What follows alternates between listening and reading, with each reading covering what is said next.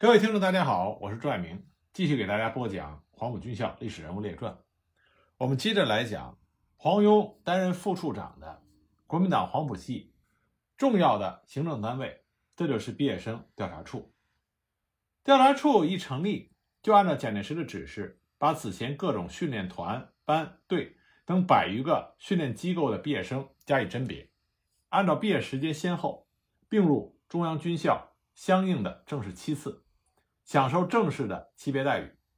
比如说广州政治训练班与黄埔六期同时，就编入军校六期。这种做法就大大扩大了毕业生调查处的管理控制范围。在一九三二年三月间，南京有两百七十多名失业的军校毕业生向毕业生调查处登记，经过蒋介石的批准，在军校为他们开办了一个特别研究班，康泽担任主任。肖赞玉任副主任，训练三个月之后，派到复兴社各级组织、南京附近各军校和鄂豫皖剿匪总司令部去做政训工作。四月间，又有几百名失业的军校学生登记，就成立了一个宪警训练班。训练期满之后，派往各省的宪兵和警察组织。所以说，毕业生调查处的控制是向着军警宪特青年等各个方面伸展。一九三三年，蒋介石命令陈诚开设了庐山军官训练团，训练剿共主力、北路军所属各部队的中下级军官。从七月到九月，举办了三届，每届十五到十八天不等，训练总数约七千六百人。一九三四年暑假，又以陆军军官训练团的名称，分三期调训了全国各地校官以上的中高级军官。一九三五年，再以国民政府军事委员会。庐山暑期训练团的名称扩大了训练范围，设党务、军训、政训、宪政等八个组，分两期在海会寺训练。从中央党部、训练总监部、军政部、内政部、教育部等各单位抽调了七千四百多名学员。一九三六年，又以第一届庐山暑期训练团的名称继续了上一年的训练计划。一九三七年，又再次举办了第二届庐山暑期训练团。调集全国军队师旅长以上的人员，各省县党部委员、专员、县长、警察局长、民政科长、教育局长、中学校长等到庐山受训。训练团分两期举办，每期约四千五百余人。以上各年庐山训练团的毕业生总数是在四万名左右。按照蒋介石的指示，都是由中央各军事学校毕业生调查处按照军校毕业生登记手续登记在案。发给中央军校同学证，承认他们为中央各军事学校毕业生的资格。按照毕业生学籍登记证规则，凡登记之毕业生，必绝对奉行三民主义，服从领袖蒋委员长的命令，尽忠职务。如有反动言行或其他不法情事，得按情节轻重予以开除学籍及其他相对应的处分。庐山军官训练团的毕业生不仅数量大。而且组成非常多样。首先，这些毕业生中不仅有嫡系中央军的军官，还有不少非嫡系的杂牌军的官佐。他们本来不属于蒋校长学生之列，但经过这次不过半个月的短期训练，就名正言顺地成为了蒋校长的学生。这样，毕业生调查处就可以深入到他们所在的杂牌军军队中，设立通讯处，并派驻通讯处的负责人，对他们所在部队加以控制。其次，庐山军官训练团四万多的毕业生中，有一半是来自于党务、军训、政训、行政、教育单位，这样毕业生调查处的控制力就很自然地伸展到军事领域之外的党务、行政、教育系统。调查处向非军事领域扩大的趋势，在庐山军官训练团之后继续发展。抗日战争时期，在重庆浮屠关开办的中央训练团。选送的学员就有大量的行政人员，而且都是中央行政系统内任职，从而使得毕业生调查处的控制范围进一步的向各个非军事领域扩大。国民党内派系林立，最大的派系是 CC 系、政学系和黄埔系，他们在政策制定过程中最具有影响力。在国民党政权运作的过程中，各派系的利益和认知不时的发生冲突，各自为自己的派系索取更大的权利和利益。在这种争斗中，毕业生调查处通过各种训练班以扩大黄埔系的控制范围，把黄埔系的手一步步地伸向其他派系的势力范围。所以，毕业生调查处也必然成为国民党派系斗争和权力争夺的参与者。在毕业生调查处的权责中，对毕业生的登记、调查、考核、临时召集、训练、呈请、分发、任用，是有着一套干部和人才培养、考核、任用的完整流程和体系。这一流程和体系不只是在调查处中央总处进行，而且是遍布各军师、省市及各军校的分处和通讯处进行，从而使得毕业生调查处系统成为国民政府军事政工人才的储备库和供应源。它不仅全面掌握这些人才在全国的数量和分布，而且能够随时调整分发，以保证国民革命军军政干部的充实和流动。这个系统在战时，特别是在抗日战争期间，是军队战斗力的重要保证。一九三七年八一三淞沪抗战期间，蒋介石电谕戴笠、杜月笙，限期一个月内组织成一万人的抗日别动部队，配合正规军作战，在敌前敌后扰乱、牵制、袭击敌军，并肃清奸匪敌谍。据文强回忆，这个部队设五个支队。三个支队长都是黄埔二期到六期的毕业生，另两个支队的副队长和大队长也多是黄埔毕业生。在当时战事紧急的情况下，戴笠要文强迅速的电商南京黄埔军校毕业生调查处负责人黄庸，一周内输送六百名有军旅经验的军校毕业的校尉级军官来沪，按资历分制为别动队各级干部。黄庸在接到电报之后。就以每天分派一百多名军官去淞沪的速度，在一周之内分发了六百多名有军旅经验的校尉级军官去上海，可见运作效率之高。别动队进入战斗之后，文强曾经多次到淞沪前线，看见各大队坚持奋战到底，主动堵住被日军突破的阵地缺口，虽然伤亡惨重，却战斗不止，令其后撤也不从。到了十一月初，就有一千五百人战死。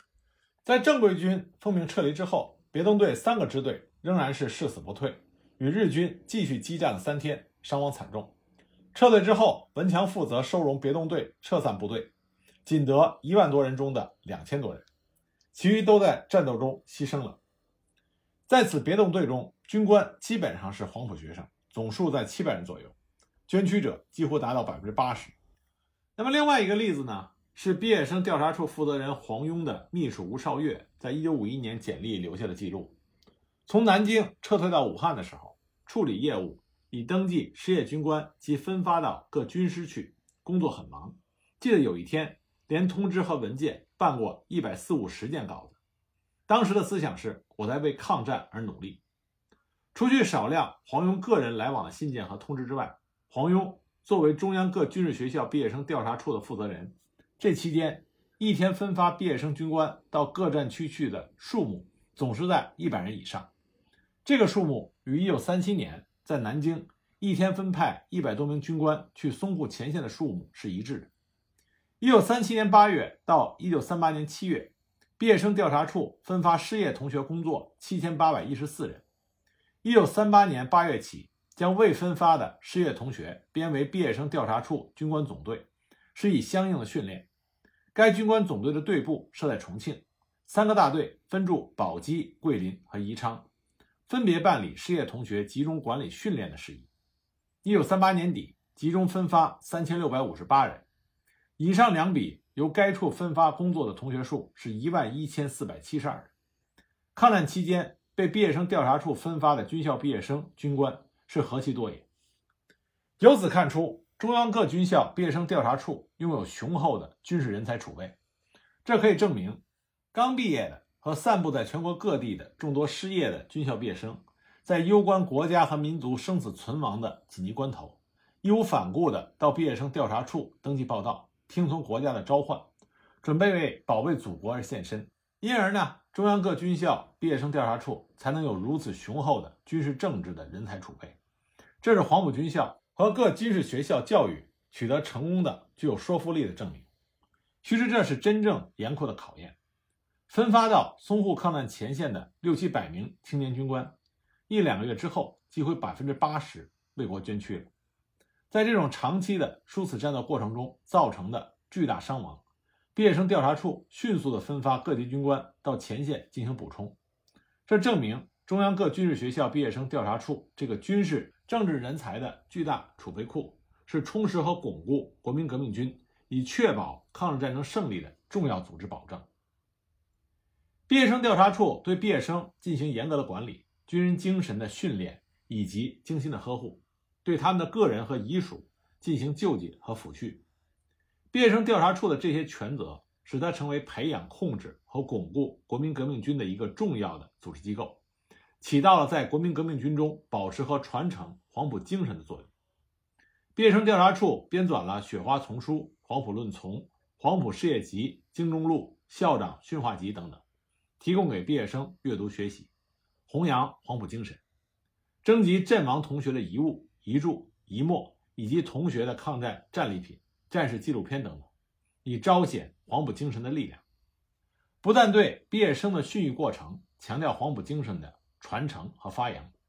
就是在毕业生调查处负责开办的黄埔子弟学校、中正学校的校章中，也明确写道：“发扬黄埔精神是其教育方针之一。”一九三九年十二月，中正学校在重庆复校之后。有校董一百一十七人，都是黄埔高级将领，其中黄埔一期六十一人，占半数以上。正副董事长分别是胡宗南和黄庸，校长先后为刘永尧和黄庸，他们都是黄埔一期的毕业生，也是黄埔系的核心人物。这些董事是最能体现黄埔精神的国军将领群体，由他们来决定如何教育自己的子女，传承黄埔精神。在抗日战争中，黄埔精神的力量可以弥补武器装备落后和后勤保障不足的劣势，成为战胜敌人的保证。在抗战期间，有两百多名黄埔师生担任师长以上的军职，指挥全国三分之二的精锐之师，在全国各战场上抗击日本侵略者。由黄埔师生统领的国民革命军，这其中也包括八路军和新四军，是取得抗日战争最后胜利的保证。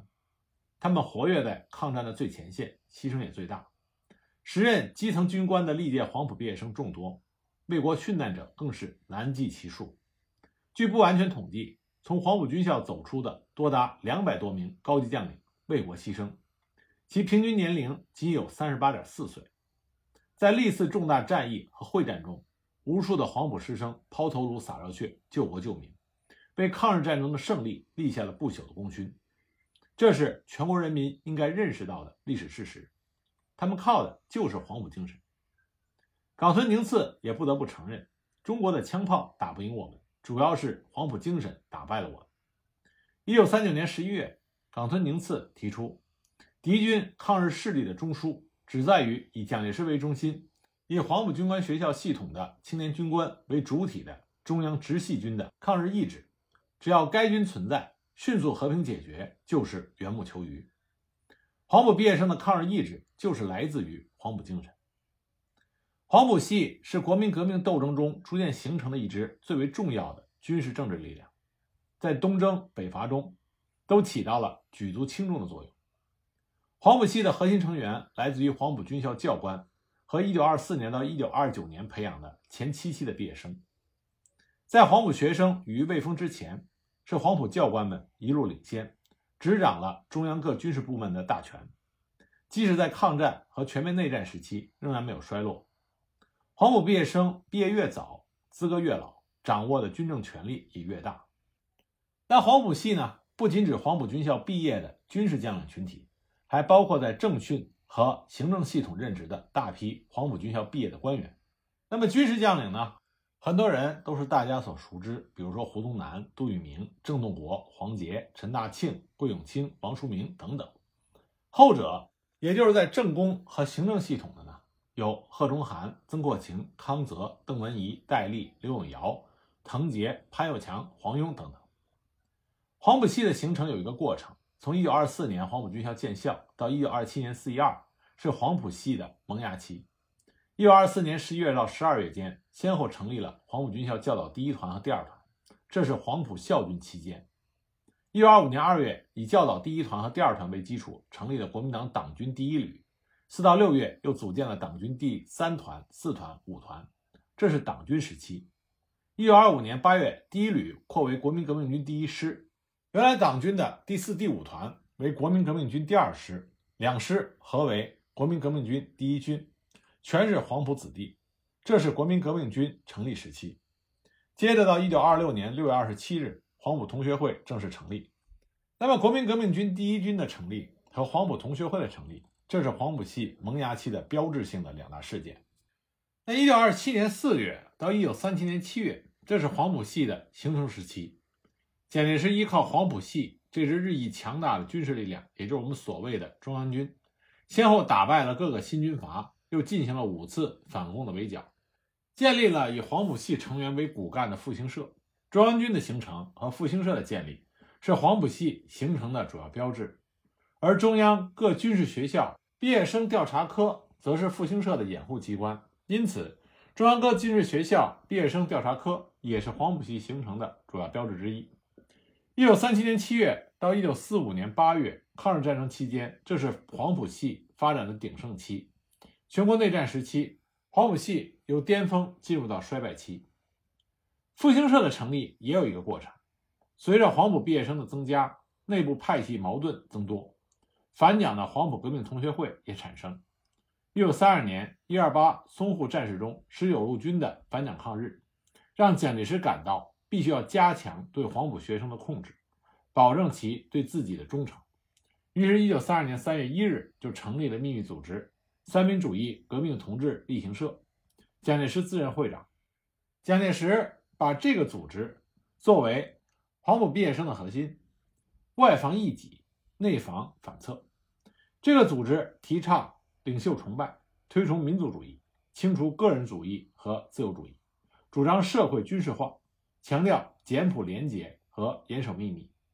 从事政训的核心黄埔毕业生和黄埔同学会及其后的毕业生调查科的主要负责人作为其主要成员，一般不吸收黄埔毕业的将领，以便于对其进行牵制和监视。除了个别的例外。比如说胡宗南、黄杰、桂永清等人，成员总数不超过八十多人，不再发展。后来又成立了中华复兴社，作为正式的外围组织。黄埔系一向认为蒋介石的天下就是黄埔系的天下，而复兴社又认为自己就是黄埔系的代表。先后任复兴社书记长的有滕杰、邓文仪、贺龙涵、康泽等人。复兴社先后又设立了四个外围组织：人民军人同志会。以军校学生为对象，革命青年同志会以学生为对象，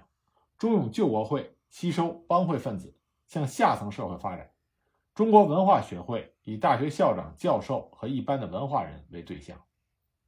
当时复兴社总社的办公地址最先设在南京的朝天宫，后来又迁至明瓦廊。这个地址前门挂着军事委员会政治训练处，让处长是贺中涵，副处长袁守谦。后门是三道高井，挂着中央各军事学校毕业生调查科，后来又改称为处。那处长是刘永尧，副处长黄庸。复兴社在两者中间，不挂牌。军委会政训处、毕业生调查科和复兴社这三个单位的人员，都可以凭借着证件，由明瓦廊或者是三道高井出入，但是管理极严，乘车必须在两百米外下车，说明这三个单位的机要程度。也说明三者关系的密切。三个单位的负责人都属于黄埔系的核心人物。复兴社经常用毕业生调查科的名义对外组织活动。复兴社不仅在南京经常打着中央各军事学校毕业生调查处的名义进行活动，在各省市也同样如此。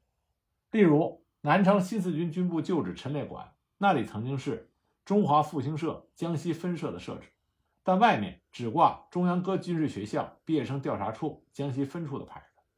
根据复兴社核心成员肖作霖的回忆，复兴社的总会设在南京明马廊中央各军事学校毕业生调查处，省市分会书记则力兼军事委员会中央各军事学校毕业生调查处在省市的通讯处主任，以为掩护。省市通讯处也就是省市分会的掩护机关，省市分会门口。都会悬着通讯处的牌子，职工都佩戴通讯处的证章。那么，中央各军事学校毕业生调查处与黄埔系的核心组织例行社、复兴社及其外围组织之间的相互重叠、连接和借重，说明毕业生调查处是黄埔系形成的有力推手，是黄埔系形成的主要标志之一，更是黄埔系核心结构的重要一环。这就是黄埔同学会和中央各军事学校毕业生调查处的历史定位。那复兴社成立于一九三二年三月，一九三八年六月结束。那么同年七月九日呢，又成立了三民主义青年团来取代复兴社。三青团成立之后，曾任中央各军事学校毕业生调查处处长的刘永尧任三青团人事处主任，曾任副处长的黄庸任三青团总务处副处长。黄埔同学会和毕业生调查处是与国民党、黄埔系、复兴社和三青团这些党团组织相伴产生、发展和演化。由此可见。毕业生调查处在黄埔系形成中的重要作用和地位，而作为毕业生调查处具体执行人的黄庸，更是黄埔系的核心人物。那么，正是因为黄庸在黄埔系中的这种地位，黄庸才能够在八一三淞沪会战的时候，根据戴笠的要求，在一周之内迅速调配了六百名校尉级的中央军校的毕业的军官到上海报道。那也因为这件事情，也有人称黄庸为军统之母。其实黄庸从来没有在军统工作过。抗日战争期间，黄庸还历任过军政部伤兵管理处副处长、军政部伤兵生产管理局副局长、军委会中将高参、军委会总务处副处长等职。一九四五年，他出席了国民党第六次全国代表大会。他曾经在这次大会上鼓动军人代表反对蒋介石的意志，被吴铁城警告，并且被停止出席会议一天。抗战胜利之后，黄庸任军委会摄影队总领队，指挥小型军舰顺流直下，负责接收南京。因为厌倦了国民党官场的腐败和反对内战，他于1946年以中将军衔首批退役。解甲归田的黄庸与黄埔校友一起在上海开办了私立的中正学校，出任校长。办学期间，黄庸不允许国民党和三青团在校建立和发展组织。相反，却容纳了一些进步的教师。一九四七年，上海发生了工人学生反内战、反饥饿、反迫害的大游行活动。中正学校的部分师生积极响应，外出参加游行。黄庸支持和容许的态度遭到了国民党内部一些人的非议和妒忌，